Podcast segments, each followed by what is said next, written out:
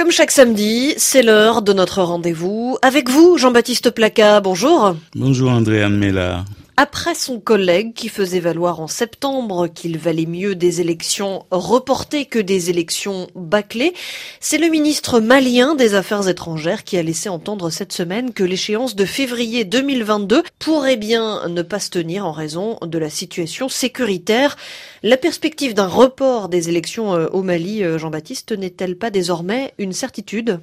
Étant donné le seuil de tolérance que l'Afrique de l'Ouest affiche par rapport au coup d'État, on se demande en quoi la tenue des élections, 18 mois après le premier putsch ou quelques années après le second, revêt une quelconque importance. Et pourquoi il a fallu aux dirigeants maliens tant de scrupules procédant par approches successives pour arriver à ce que suspectaient depuis des mois ceux de leurs camarades opposants qui ne participent pas à la conduite de cette transition. Quant au tiraillement avec les partenaires extérieurs, ils sont quelque peu surfaits et avec le soutien de leurs concitoyens, ils pourraient toujours ignorer ces dictats que déplore le ministre.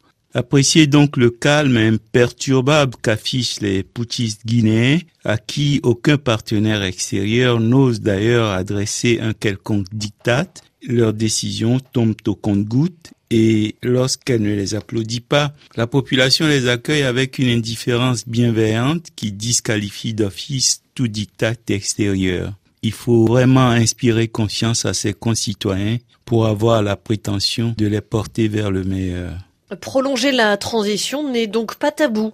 En quoi le serait-ce sur un continent où l'on accorde 18 mois renouvelables à certains, 12 à d'autres et 6 aux Guinéens? En vérité, si l'on considère dans son ensemble la CEDAO, avec chaque État et ses insuffisances, cette organisation n'a qu'une légitimité limitée pour déclencher le chronomètre lorsqu'un peuple se relevant d'un échec s'essaie à rebâtir son destin.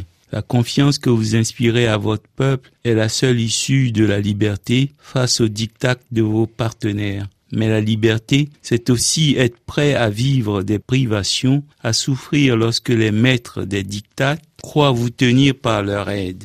Si l'exemple ghanéen est si emblématique de ce qu'un putschiste structuré et lucide peut réussir, c'est aussi parce que Rollins a su faire accepter aux Ghanéens les privations comme prix de la liberté. C'est ainsi qu'un peuple se réhabilite par rapport à sa propre histoire. Mais Jean-Baptiste, une bonne transition est aussi affaire de contenu.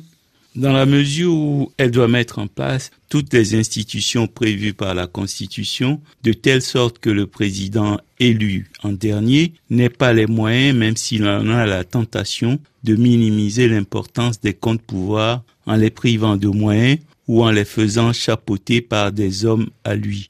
Après un coup d'État, une bonne transition doit concevoir une constitution qui colmate toutes les brèches par lesquelles le président déchu a pu s'engouffrer pour travestir les textes et soumettre les institutions ou les adapter à son aversion pour les comptes pouvoirs. Les institutions qui équilibrent les pouvoirs du chef de l'État sont essentielles et doivent être dotées des moyens de leur indépendance l'ossature de la maison de l'état de droit et de la démocratie est conçue pour tous et il n'appartient pas au président de la République d'en casser les murs. Rawlins a mis 11 ans pour bâtir celle de son pays. Et tout le monde n'est pas Jerry Rawlings. Exact. Mais la seule excuse qu'un militaire puisse avoir de prendre le pouvoir est de réhabiliter une nation en péril, et c'est à ses actes, à son attitude, à la clairvoyance de son leadership que son peuple décidera s'il peut lui faire confiance ou pas.